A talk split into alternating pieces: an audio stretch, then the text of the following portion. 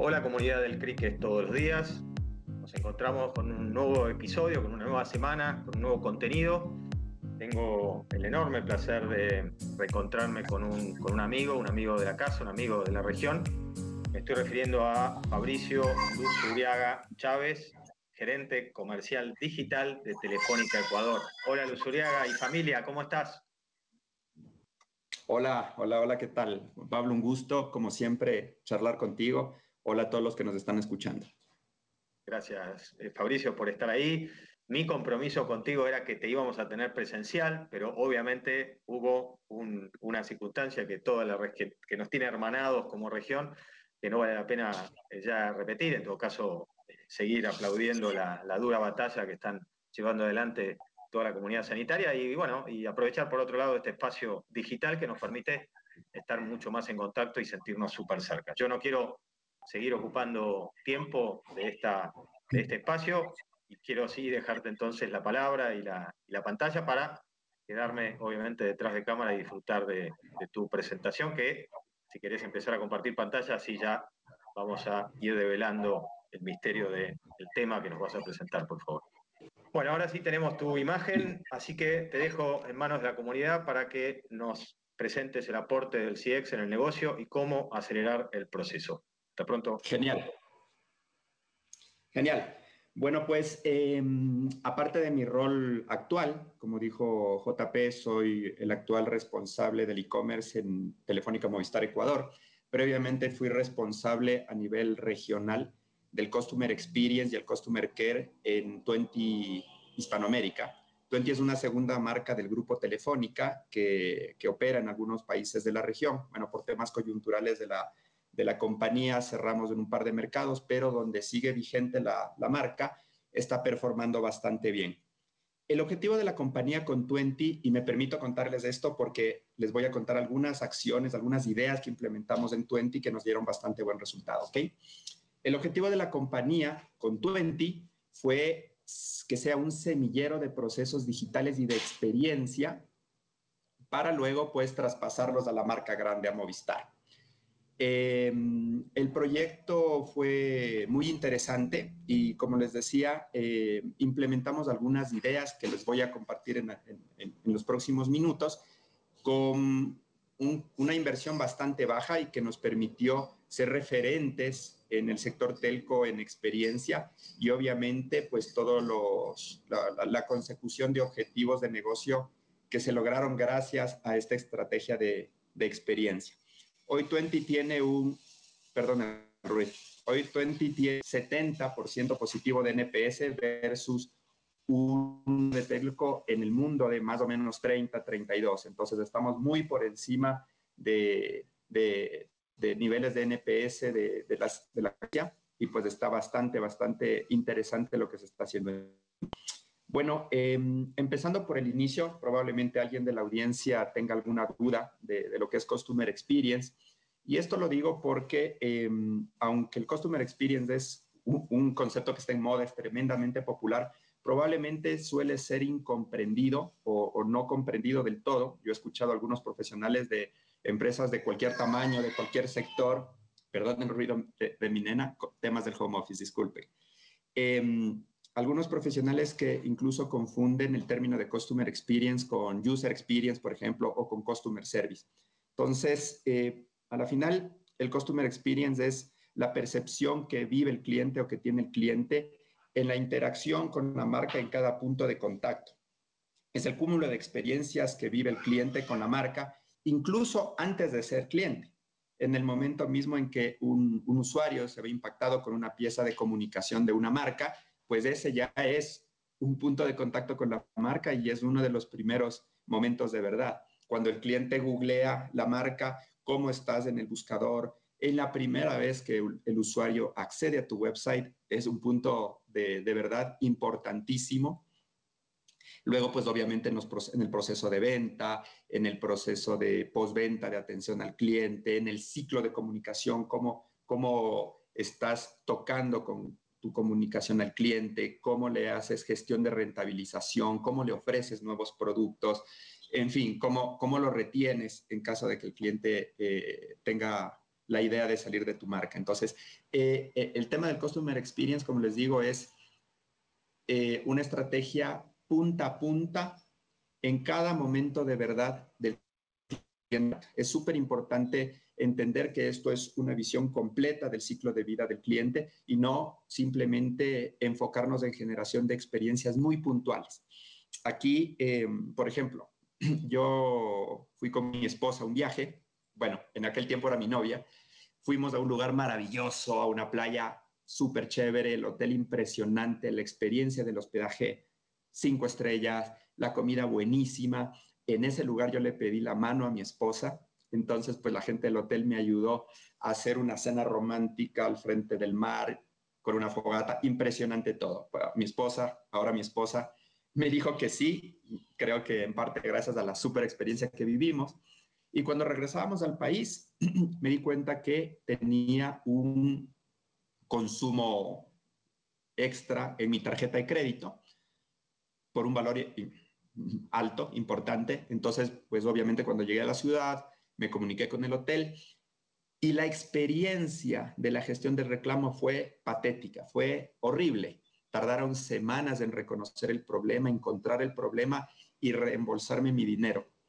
Conclusión, por más buena que fue la experiencia en general del hospedaje, de la comida y de lo que vivía ya con mi esposa, este tema de posventa mató mi experiencia. Entonces, esto es un muy buen ejemplo porque ellos cuidaron mucho los detalles de la infraestructura, el hotel precioso, la comida, la amabilidad de los, de los meseros y la gente en general. Fue perfecta y descuidaron un basic. Y por ese basic, que es una gestión de postventa, una gestión de un reclamo, pues se cayó la experiencia general que yo viví con esa marca y al final la conclusión es que nunca más volveré a utilizar el servicio de ese hotel. ¿sí? Por el otro lado tenemos historias bastante buenas, como por ejemplo, yo no sé, no sé si alguien ha, estado en Andrés Carne de Res en Bogotá. Me encanta ese sitio cuando voy a Bogotá, siempre, siempre voy, porque cada aspecto de la experiencia está bastante bien cuidado, desde el, ambiente en el local, desde eh, la, fiesta, la farra que se prende, la comida está muy buena, em, los meseros tienen una, un carisma impresionante. En Colombia todos sabemos que hay, chicas muy guapas, pero las meseras no, no, es que son espectacularmente guapas, no es ese el punto, es que son muy, muy, muy simpáticas. Hombre, chicos y chicas son extremadamente simpáticos, se esfuerzan por recordar tu nombre. Eh, está todo muy bien armado y la experiencia que, que te llevas es sensacional. A mí me encanta no sé, el tema de Starbucks, por ejemplo, que siempre salen estas conversaciones, eh, la experiencia que te hace vivir Starbucks. Starbucks no te vende una taza de café, Starbucks te vende la experiencia. Eh, hay gente que, no, soy muy fanático de Starbucks, pero la gente eh, ama desde el simple hecho de que en la taza de café está tu nombre y probablemente una carita feliz, los muebles, la iluminación, el ambiente, e, e, es una experiencia, como les digo, ellos ya no venden café, venden la experiencia. Y pues esto es, eh, me parece que Harvard lo escribió en el año 98, 99 en un, análisis de la economía de la experiencia, donde ellos apuntaban la teoría de la progresión del, y evolución del, valor económico del mercado. Y es que el mercado cambia. Y es que eh, hoy em, tú, vas tú como marca, como empresa, vas a tener una posición diferencial versus a la competencia sí, solo sí, eres capaz de generar experiencias personalizadas con tu cliente. Pues obviamente ya eh, los productos, los bienes, los servicios eh, son tan globalizados que pues por ahí no te diferencias el todo con tu competencia. Por ejemplo, yo en el sector telecomunicaciones, pues tanto Twenty como Movistar como la competencia vendemos minutos, vendemos conectividad, vendemos probablemente televisión, eh, Internet fijo en algunos países, pero la competencia también lo hace y lo hace perfectamente bien. Entonces, el punto diferencial está en la experiencia que tu marca puede llegar a generar en estos clientes. ¿Ok? Em, aquí un breve resumen del aporte que el Customer Experience puede eh, lograr en, en indicadores de marca y en indicadores de negocio en general, ¿no? O sea, primero, sí es un generador de ingresos y, yo lo vivo en, mi compañía, es un generador de ingresos, un cliente que ha vivido una experiencia interesante con tu marca, eh, incluso si es obviamente un fan de tu marca, tiene un 50 más un 50% más de posibilidad de comprarte tus servicios, de renovar, de, de, generar más ARPU o más revenue con tu marca. Eh, y, y, en general, eh, un 86% de encuestados, de esto según la última encuesta de la Price, un 86% de los encuestados declaran estar dispuestos a pagar más, incluso un gap de un 16% más en el precio. Aquí ya juega el concepto de, precio eh, premium, cuando una marca logra generar, logra conectar con el cliente. Entonces, sí es un generador de ingresos. Dos, eh, te ayuda a captar más. O sea, eh, y esto por boca a boca. El 72% de, de los clientes que tienen una buena experiencia en general con la marca suele al menos seis personas. Y obviamente tú acompañas, tu empresa acompaña este insight con una muy buena estrategia, con muy buen programa de Member Get Member, de, de, referidos, pues obviamente vas a tener un volumen de captación muy importante, muy interesante, a costo de captación marginal, que eso explotamos muchísimo en Twenty. Y además, por otro lado, eh, la experiencia, el customer experience, está siendo un atributo muy valorado en el momento de la decisión de compra. Pues obviamente eh, eh, en el mercado latinoamericano, por, por la crisis económica subyacente, el, el, el, número uno, el atributo número uno es el precio, pero el customer experience está ahí. La gente busca marcas con las que se, se quieren relacionar de manera eh, importante a lo largo del tiempo, pues, y que sean marcas que les puedan generar una experiencia que ellos disfruten. Luego, el tercer piso es el ahorro y esto lo hemos leído desde que estábamos en, en la escuelita.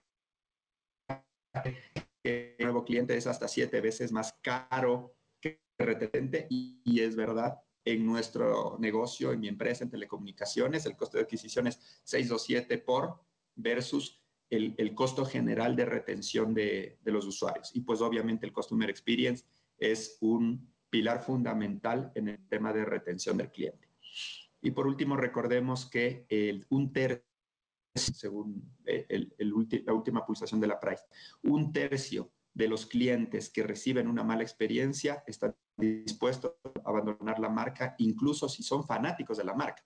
Y ese a nivel de Latinoamérica 49 tenemos en mi sector, o sea, en telecomunicaciones es bien complicado el cambiar de marca por este famoso proceso de portabilidad, ¿no? O sea, que es llevarte tu número telefónico hacia la otra operadora y obviamente todo el mundo cuida su número telefónico. Eh, en algunos países es muy complicado el proceso porque está regulado por el gobierno y es un problema, es, un proceso tedioso, es un problema esto.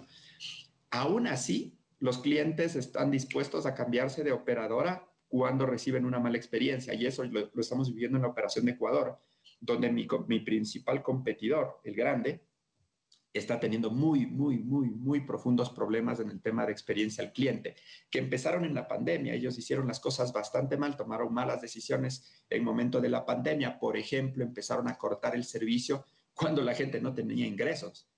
Entonces, en plena pandemia. Entonces, pues eh, desde ahí se ha venido degradando muchísimo eh, la percepción de calidad y de experiencia que sus clientes tienen y eso pues nosotros en, Telefónica lo estamos capitalizando y estamos comiendo muchísimo de esos clientes desertores de la marca. Es bastante importante que eh, las empresas empiecen a contabilizar esto. Si lo metes en la licuadora, pues tienes que encontrar el retorno que tiene tu inversión en experiencia. Y pues es un número que se tiene que seguir y que se tiene que acompañar de los eh, KPIs o indicadores tradicionales de la experiencia, como es un NPS, como es un Customer Effort, etc. Es importantísimo calcular, medir el ROW y el, el, el ROX, perdón, y acompañarlo a lo largo del tiempo, pues eso es una pulsación que te dice si estás haciendo las cosas de manera efectiva. Bueno, ¿cómo logramos lo que les decía? Algunas ideas les compartiré de qué se hizo en 20 eh, que dio muy buenos resultados y, como les decía, ojo con muy baja inversión, porque a la final 20 eh, estuvo pensado como un, un, proyecto bastante low cost, así que pues teníamos una restricción presupuestal muy importante. Entonces, lo primero que, que debemos hacer es eh, tener la, el sponsor, que, que el grupo directivo, que el equipo de dirección de la compañía esté convencida de que este es el camino.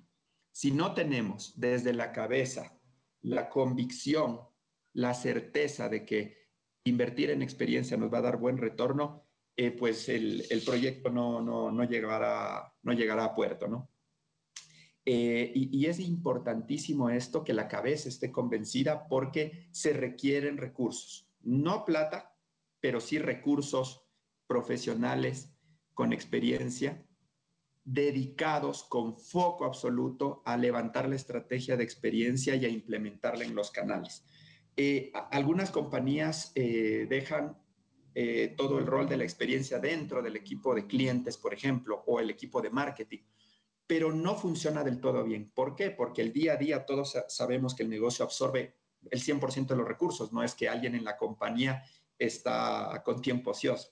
El día a día te absorbe completamente eh, los recursos y el tema de una estrategia bien hecha de experiencia transversal, pues este, toma tiempo, toma tiempo, toma manos y si queremos meterle foco, tiempo, corazón, tenemos que tener recursos dedicados. Y mi recomendación aquí es que este equipo de experiencia, que obviamente tiene que ser transversal a la compañía, y que tiene que tener poder de decisión en los canales tanto de venta como de postventa, producto, marketing, etcétera, sea autónomo. Y con autónomo me refiero a que ojalá pueda eh, depender directamente del comité de dirección y no debajo de, por ejemplo, marketing o clientes como apuntaba anteriormente. Eso es, eso es bastante importante y es clave del éxito que, por ejemplo, nosotros tuvimos en Twenty. Un grupo de personas que 100% estaban pensando en la experiencia del cliente. Eh, una vez que el grupo de dirección esté eh, súper comprometido y enamorado del proyecto, eh, pues obviamente ya viene el proceso de cascadeo a, toda la, a, todos los colaboradores, a toda la empresa. Y aquí pues obviamente es tratar de construir una cultura de experiencia al cliente. Obviamente crear una cultura, cambiarle el chip a la gente es complicado, pero es la única manera, repito, de que el proyecto se lleve a cabo, con éxito, obviamente. Eh, nosotros en Twenty fue bastante más sencillo porque empezamos de cero. Entonces, algunas de estas ideas o tips que les voy a contar, pues fue bastante más sencillo trabajarlo desde cero con un equipo comprometido y enamorado desde cero, a que tratar de cambiar el chip a una empresa ya consolidada con una cultura ya implementada pero se tiene que hacer y yo creo que es posible, sobre todo cuando la gente entienda todos los beneficios que te trae el invertir en experiencia. Y hay algo interesante que hicimos y que les puede servir a muchos y, aquí puse a Pepe, ¿no? No sé si hicimos con Pepe Phone. Pepe Phone es uno virtual que España y que es muy singular, sobre todo por su reputación de experiencia interesante, experiencia sublime que da a sus clientes. Ellos lo que hicieron y nosotros lo copiamos, lo replicamos en Twenty, ellos principios de actuación que lo tienen socializados en su website, por ejemplo, son principios que ellos siguen a rajatabla, ¿ok? Entonces nos pareció interesante, lo implementamos en Twenty, nosotros le, le llamamos nuestras reglas de oro, son principios de actuación que rigen el comportamiento de la marca. Es súper importante tener clarísimos tus mantras, tener eh, clarísimos tus principios. Y cada vez que nosotros en Twenty, por ejemplo, lanzábamos una campaña comunicacional, un producto, un servicio, cualquier cosa, cualquier cosa que hiciéramos en la marca, regresábamos a ver a las reglas de oro y, y nos garantizábamos que se cumplan o que no se violen estos mandamientos. Por ejemplo, eh, y nosotros en Twenty también lo tenemos, un, mantra principal que es, ningún cliente nuevo tendrá un beneficio mejor que un cliente actual. Nosotros cuidamos muchísimo a nuestros clientes actuales y no por el ansia de captar más, de captar más volumen, damos este, promociones o beneficios muy agresivos para atraer nuevos clientes. O sea, para nosotros lo importante es el cliente que ya nos dio la confianza y está con nosotros y ese es nuestro foco principal, cuidar a nuestro cliente actual. por encima de captar muchísimo volumen de clientes nuevos. ¿Ok? Eso es muy importante. Traten de escribir esos, esas reglas, esos mantras y traten de seguirlos a rajatabla. No se salgan del lineamiento y, les aseguro que eh, si escribieron con mucho visión de experiencia estos mandamientos, pues les aseguro que en la operativa todo va a fluir bastante bien enfocado hacia la experiencia wow del cliente. Aquí viene una parte muy interesante que realmente fue la piedra angular en nuestro proyecto. Eh, hacer felices a los chicos que realmente frontean con el cliente. Esto se ha hablado en, en muchos foros, pero me parece bien relevante contarles lo que nosotros hicimos con este grupo de personas, porque creo que fue, como les digo, eh, la clave del éxito de la estrategia de experiencia que hoy vive Twenty. Nosotros, bueno, a los chicos en general, a los, a los asesores de, atención al cliente les llamamos Twenty Manes y nosotros eh, lanzamos el proyecto de Twenty Fans o, tira fans a estos, a estos chicos. ¿Ok? Empezamos con la definición. Ojo, les voy a decir cosas que parecen muy básicas, pero que a veces se nos olvidan. ¿Ok? Entonces, lo primero que hicimos es construir perfil idóneo, el perfil del asesor de Twenty. Un chico que tenía que tener unas características muy parecidas a lo que es la marca.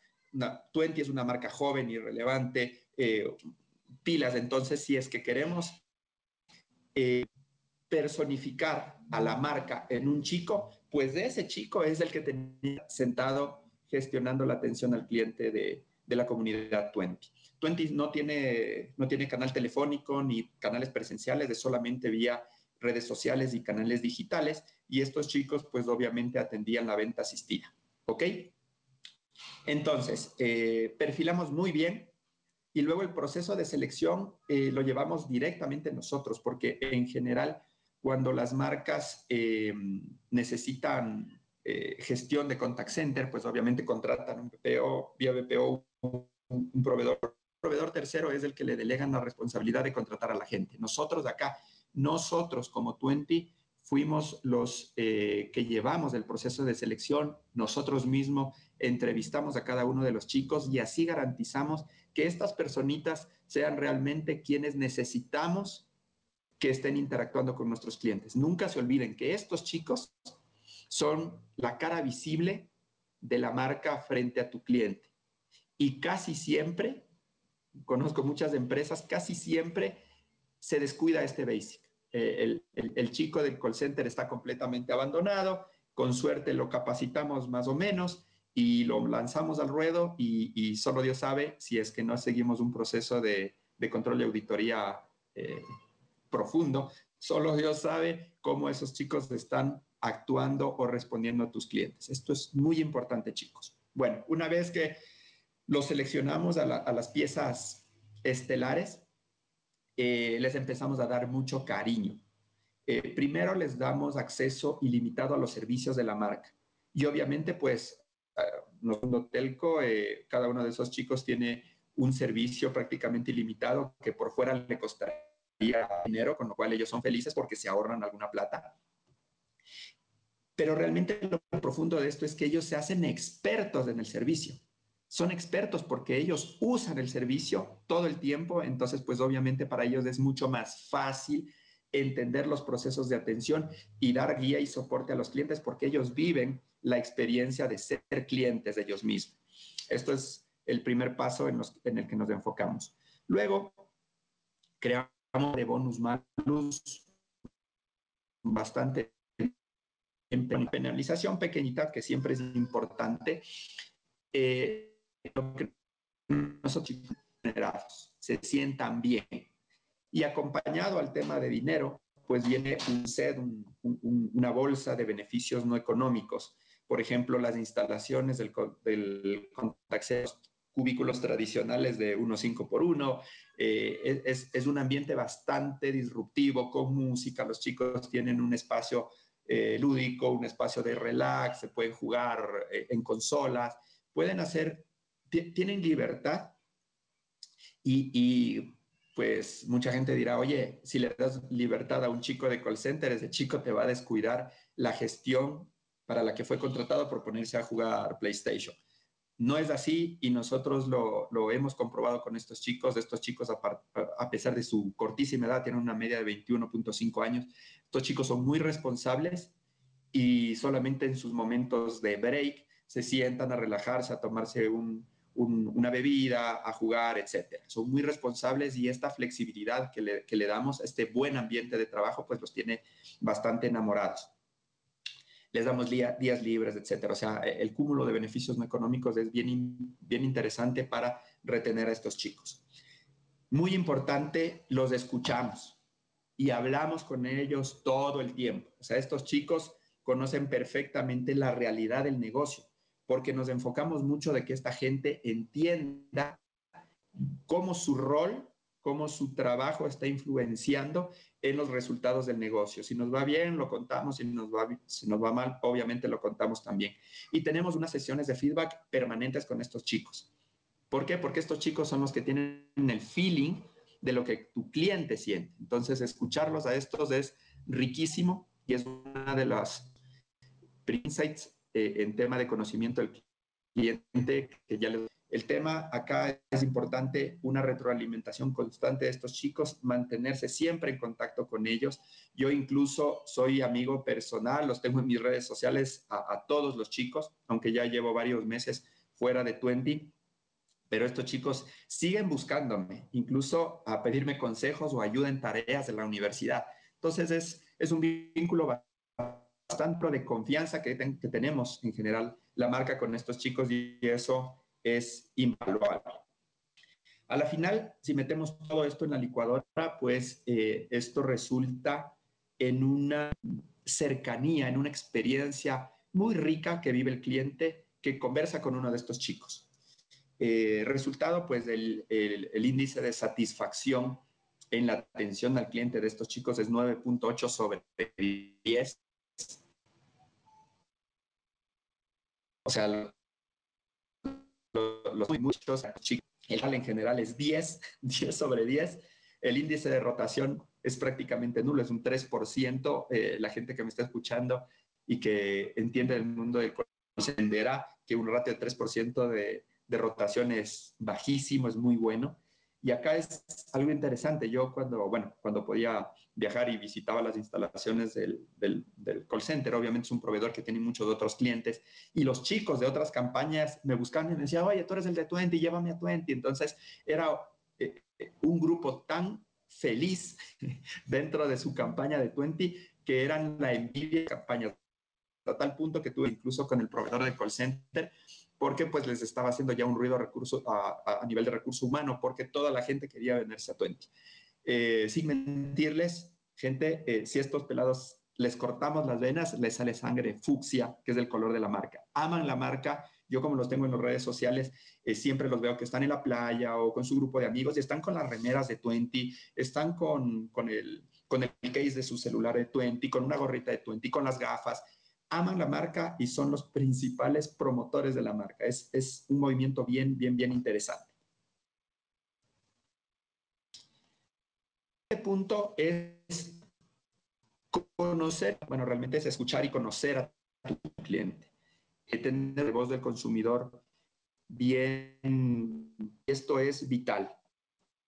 Que acá se necesita de una inversión muy fuerte en plataformas de listening, en plataformas de analítica. Realmente está tiempo, ¿sí? Para hacer. Muy relevante. Primero, por recabar información valiosísima para corres. Es muy importante esto. Tenemos completamente monitorizados o alarmados punta a punta los procesos. Entonces, solamente escuchando a los clientes probablemente nos podemos dar cuenta de que algo está fallando, sea en un proceso, en un flujo de atención, en un, en un producto realmente como tal. Escuchando a los clientes nos vamos a dar cuenta de esas falencias y las vamos a poder corregir a tiempo. Dos, esto es una fuente de, data para innovación importantísima. O sea, los mismos clientes te dan feedback de cómo está funcionando tu producto, cómo lo podrías mejorar e incluso te pueden dar insights para nuevos productos. Entonces, muy importante escuchar al cliente como una fuente de innovación. Y tercero, escuchar a tu cliente te permite personalizar la atención y la comunicación que tienes con él. Y esto pues es un atributo altísimamente valorado dentro de la dimensión de experiencia. Como les decía, no necesitas meterle mucha plata a esto, pero sí necesitas meterle tiempo y, cabeza a esto. Les voy a mencionar algunas de las fuentes de, de escucha que nosotros tenemos en Twenty. Primero, leemos todas las encuestas, leemos todos los comentarios que nos escriben los clientes pues obviamente cuando teníamos cientos de miles de clientes era relativamente fácil, teníamos un equipito de calidad pequeño que se barría los, los comentarios, sobre todo bien enfocados en los comentarios negativos de los clientes. Y pues ahora eh, que ya eh, son algunos millones de clientes en la región, pues eh, tuvimos que crecer en ese equipo, pero es una inversión completamente necesaria. Entonces, primero, leer y entender todos los comentarios de las encuestas. Dos, como les decía antes, el feedback constante del equipo de atención al cliente. Tres, monitorear muy de cerca los reclamos y en general los motivos de contacto. Todos los, todos los clientes que nos están buscando en los canales de atención es por algo y pues nosotros ponemos muchísimo foco para entender el por qué nos están buscando. También es una fuente de feedback muy interesante. Hacemos mucha escucha social y al principio obviamente no teníamos mucho dinero para, para, apalancarnos en una herramienta, entonces lo hacíamos a mano. Obviamente después ya logramos eh, eh, instalar una plataforma de social listening que nos apoya, apoya muchísimo y sacamos bastante feedback e insight de ahí. Teníamos y tenemos, los chicos que siguen en Twenty tienen la buena costumbre de hacer sesiones, 20 sesiones que le llaman semanalmente con clientes. Entonces llamamos a algunos clientes, hacemos una pizza party cuando había eh, la posibilidad de reunirse físicamente, pues compartíamos una pizza, unas cervezas con, con los clientes y sacábamos mucho, muchos insights muy valiosos con, con, los clientes. Ahora entiendo que pues con el tema pandemia lo están haciendo en, sesiones digitales, pero no se ha perdido la mala costumbre de hacerlo. Esto de reunirse con los clientes creo que es un basic y la gente de marketing, de producto, de clientes en general, eh, se olvida de esto se olvida, de interactuar, de sentir, de hablar con la gente. Esto eh, de estar sentado en tu, escritorio como gerente de marketing, gerente de producto, sin vivir la calle, no te da la sensibilidad de lo que está sintiendo y viviendo el cliente.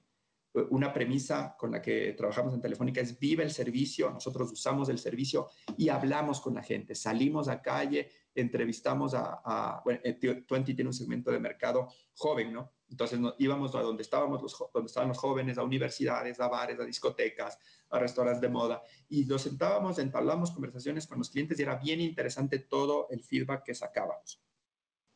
Eh, y por último, eh, nosotros creemos mucho en el crowdsourcing y tenemos una comunidad bastante robusta con un foro, y nosotros tenemos una sala de conversación dentro del foro que son las ideas. Entonces los clientes 20 nos dejan ideas ahí de todo tipo, sobre todo de, producto. Entonces nos dejan ideas ahí, nosotros preseleccionamos esas ideas, las más interesantes y las que a, términos de, negocio pueden ser rentables, y las llevamos a un comité donde está incluso el director de Twenty. Y evaluamos esas ideas y sacamos una que tratamos de implementar al menos cada semestralmente o cada año.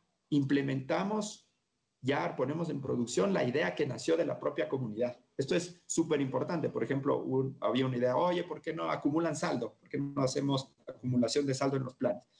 Eh, salió de la comunidad y esa idea la analizamos, vimos que tenía un retorno aceptable y la pusimos en producción. Y le dijimos a la comunidad, oye, gracias a arroba Juan Pablo, que nos dio esta maravillosa idea, la pusimos en producción. Twenty te escucha.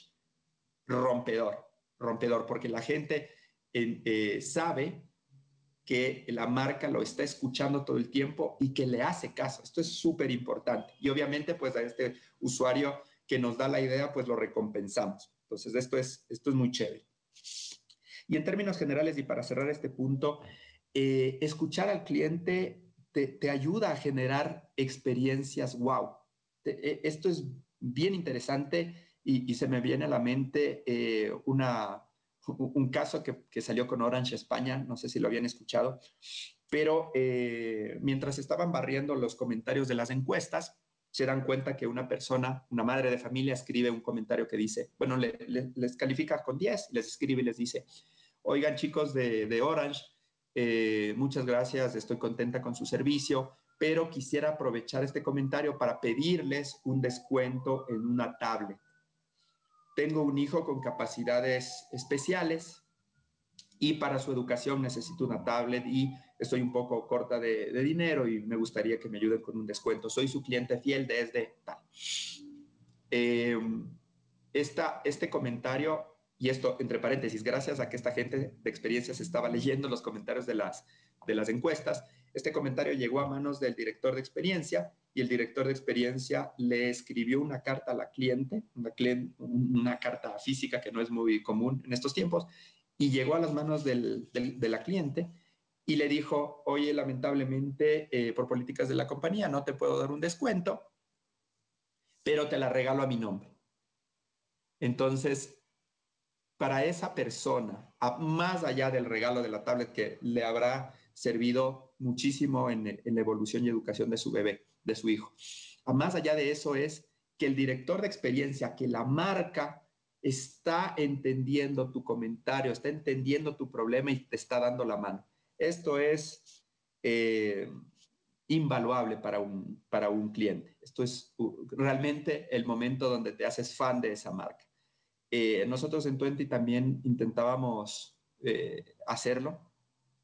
Por ejemplo, me viene a la mente alguna vez que, una persona que pidió una portabilidad, este, nosotros despachamos la SIM card y en algún punto del proceso logístico se rompió y esta persona estaba desesperada porque estaba necesitaba su teléfono porque estaba esperando una noticia muy importante de su familia en el exterior.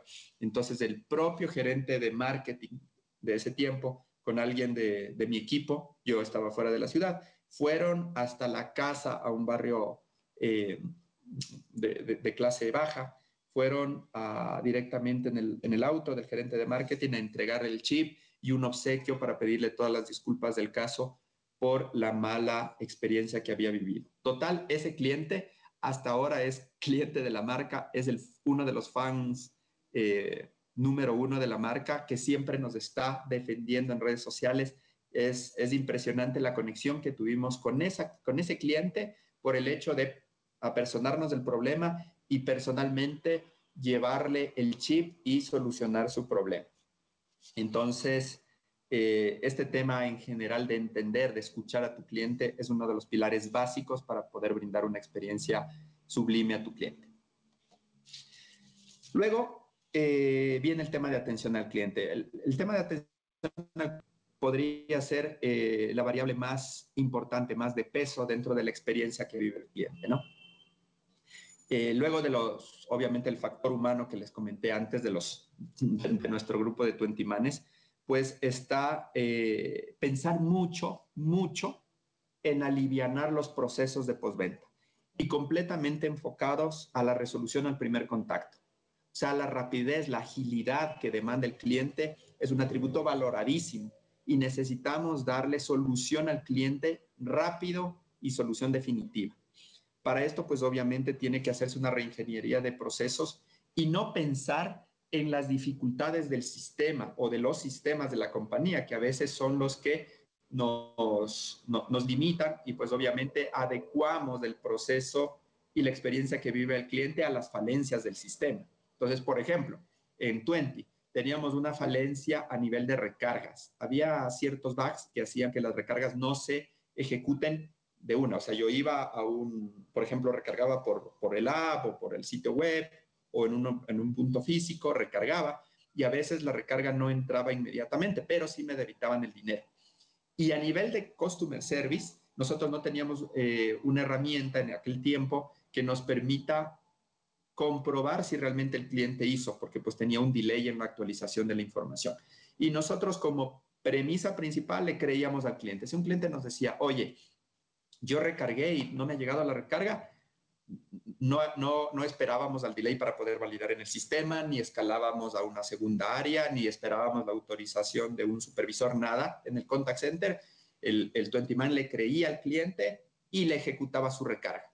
Obviamente, por detrás teníamos un proceso de back para garantizar que los clientes no, abusen de esto y nos roben, pero a la final eh, el mantra principal era, oye, créele a tu cliente y no le hagas caso al sistema, tú créele al cliente y dale lo que el cliente te está pidiendo. Es como premisa principal, creerle al cliente.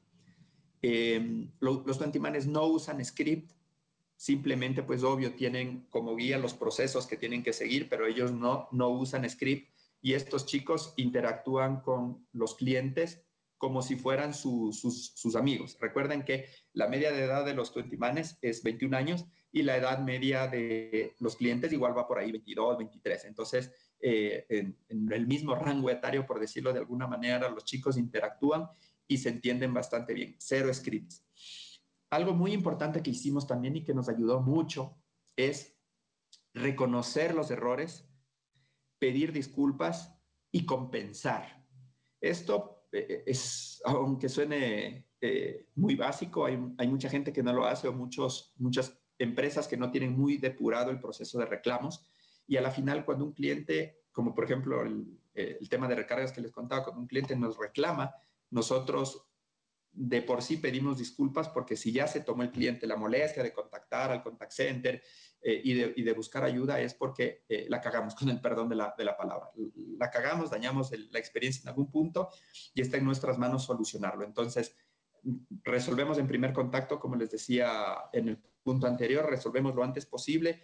Obviamente pedimos disculpas, compensamos al cliente por el, por el problema por ejemplo, si, no sé, en el tema de recargas, obviamente le devolvemos su recarga y le damos un caramelito extra para que el cliente pues pase el, el, mal sabor de boca. Después de un par de días implementamos un proceso de acompañamiento donde contactábamos al cliente y le decíamos, oye, tu problema fue resuelto, volviste a, tener algún, algún escenario de problemas, ¿no? Ok, ¿sabes qué? Te voy a dar este regalo y te estoy dando este regalo por la mala experiencia que te hice vivir. O sea, volvíamos a dar una nueva compensación. Y esto pues es, son estas cosas que no te cuestan nada y que realmente sobrepasan las expectativas que tiene el cliente contigo, porque hasta compensarte fue, dijo el cliente, ¿no? Ok, muy bien, me arreglaron rápido, me solucionaron, me compensaron, chévere, pero recibir un contacto un par de días después para asegurarse la marca de que todo va bien y darte un regalo adicional, pues eso la gente no se lo espera y eh, realmente nosotros hacemos esto con la convicción de que cada reclamo puede ser un potencial cliente fanático en el futuro si hacemos bien las cosas. Súper importante y nos dio bastantes buenos resultados. Eh, otro atributo que trabajamos mucho es la rapidez en la atención. Y pues obviamente para tú poder brindar rapidez en la atención, tienes que tener una malla de agentes robusta. Obviamente, mientras más crece eh, la tu comunidad, tu parque de clientes, vas a necesitar probablemente más asesores. Pero no es la idea, porque pues a la final todas las compañías cuidan su rentabilidad y crecer en OPEX de tal manera no es muy, renta, muy, viable. Entonces, eh, lo que se hizo, y aquí pues sí, ya obviamente hay, hay inversión de por medio, aunque hay plataformas low cost que funcionan muy bien, pero tú tienes que tener eh, una base de conocimiento robusta, tienes que tener, eh, de ser posible, y si puedes costearlo, un bot que resuelva las respuestas más frecuentes de los clientes, y eso se hizo en 20, ¿no? Ah, bueno, y un tercer punto muy importante que era el crowdsourcing, eh, la comunidad, como les decía anteriormente, el foro. Entonces, este set de, este set de, de herramientas de autogestión filtraba muchísimo y filtra muchísimo de los requerimientos y consultas de los clientes y cuando este, este bot, por ejemplo, no es capaz de resolver lo que necesita el cliente, pues ya pasa al grupo de asesores. Esta es la malla de canales de atención que tiene Twenty. Pasa al grupo de asesores, pero obviamente los canales de autogestión filtraron muchísimo y eso hace que no crezcamos de manera indiscriminada en el, en el volumen, en la cantidad de asesores que están conectados. Súper importante aquí, por favor, muy importante, que el acceso al humano, al, al, asesor de, de, atención al cliente humano, esté siempre visible. No sé si alguno de ustedes ha vivido estas experiencias donde tú marcas a un IBR o estás interactuando con un bot y es imposible llegar a que un humano te atienda. Y esto es la peor experiencia que, se puede tener. ¿Por qué? Porque al final, si eh, no, el, robot o la inteligencia artificial no te puede solucionar todo, es utópico decir eso. Entonces, sí o sí necesitas la atención de un humano y si tú no le das acceso a ese humano, la, la experiencia es pues nefasta. Bueno, el siguiente punto es obsesionarnos por construir flujos fáciles, rápidos y efectivos. La facilidad, la la efectividad son atributos altamente valorados en la experiencia del cliente. ¿Sí? Entonces, pues nosotros tenemos que obsesionarnos a que nuestros procesos sean operativos dentro de, back office en el, customer, en el customer service o flujos de autogestión sean perfectamente bien aceitados pensando en estas tres dimensiones, facilidad, rapidez y efectividad. Entonces, lo que aquí tenemos que hacer es de construir el Customer Journey del proceso, construir eh, el, el ciclo de experiencia que vive el usuario, encontrar los puntos de dolor y ajustar lo que se tenga que usar para reducir ese dolor que vive el cliente. Es muy importante y pues esto creo que es uno de los de los pocos, eh, de las pocas ideas o tips que les estoy contando, en los que probablemente sí se necesita inversión, porque probablemente tu marca ya tiene un, bot o tiene un, obviamente un app, un website transaccional de autogestión, eh, y probablemente tiene, tiene muchos vicios. Y esos vicios los vas a encontrar o entender, obviamente, escuchando a tu cliente y definiendo, escribiendo un journey y encontrando los puntos de dolor y obviamente pues los ajustes de depuraciones en estos flujos, en estos procesos, obviamente te pueden costar algo de dinero, pero es muy importante, muy importante hacer estos ajustes porque eh, eh, que tiene una necesidad, pues obviamente si entra a, un, a app donde no encuentra dónde hacer una reclamación, dónde revisar su factura, etcétera, pues obviamente va a vivir una experiencia nefasta y va a contactarte a un canal asistido eh, y ya mosqueado, ya, con, ya vivió una mala experiencia y pues obviamente está perdiendo muchísimo tiempo en tratar de solucionar algo que debería solucionarse con un clic en una aplicación o en un website bien, bien construido. Ahora que hablo de website, también cuidar muchísimo la experiencia en el website. Primero, que sea responsive. Eh, recuerden que prácticamente el 80% del tráfico que está entrando a las compañías viene por acá, mobile. Así que mobile first por favor, sus sitios web tienen que estar adaptados a una funcionalidad perfecta en, pantallas pequeñas. Dos, tiempo de respuesta.